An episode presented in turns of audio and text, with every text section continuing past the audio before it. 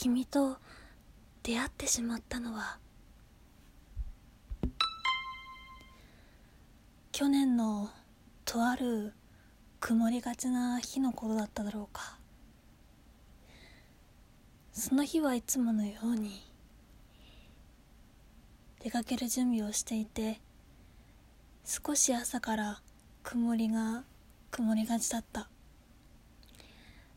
それでいつものようにスマホを見ていてラジオというアプリに検索をかけてアップストアを駆けずり回っていた。私は以前から音声コンテンツに興味があり何かしたいなと思いつつもあまりできずにツイキャスくらいをかじることくらいでしかできなかった。以前も音声コンテンツに少しばかり手を触れていたがあまり続ける継続するということはなかった。昔からラジオというものは耳慣れていましたが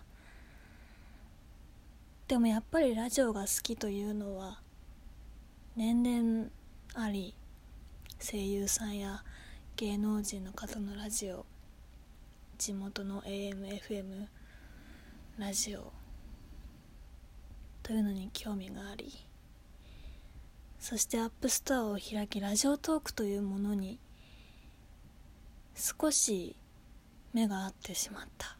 あこれはまさかこういうネット上での出会いかなと。私はひらめいた。とりあえず聞いてみようと。みんな聞いてみたらすごくトークがうまくてそれぞれ個性があり可愛らしい声の人や面白い話をしている人までいろんな人がいた。でも私は始めようという勇気までは出ず12月くらいまでラジオトークというものは無視していました。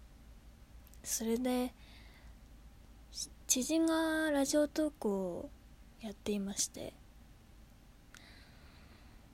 まあ私もやってみようかなと思いラジオトークをインストールしました。あこれそういえばこいつこの前目あったやん。ラジオトーク会いましたよね。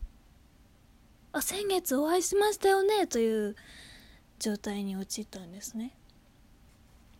で皆さんやっていまして「FM ラジオ今日もお手をいただきました」みたいなラジオ私もやりたくなってですね。気づいたらラジオトークを始めていたんですね。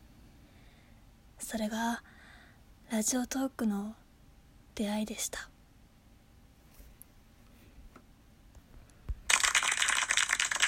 ありがとう。ラジオトークありがとう。私の楽しいインターネット。おめでとう。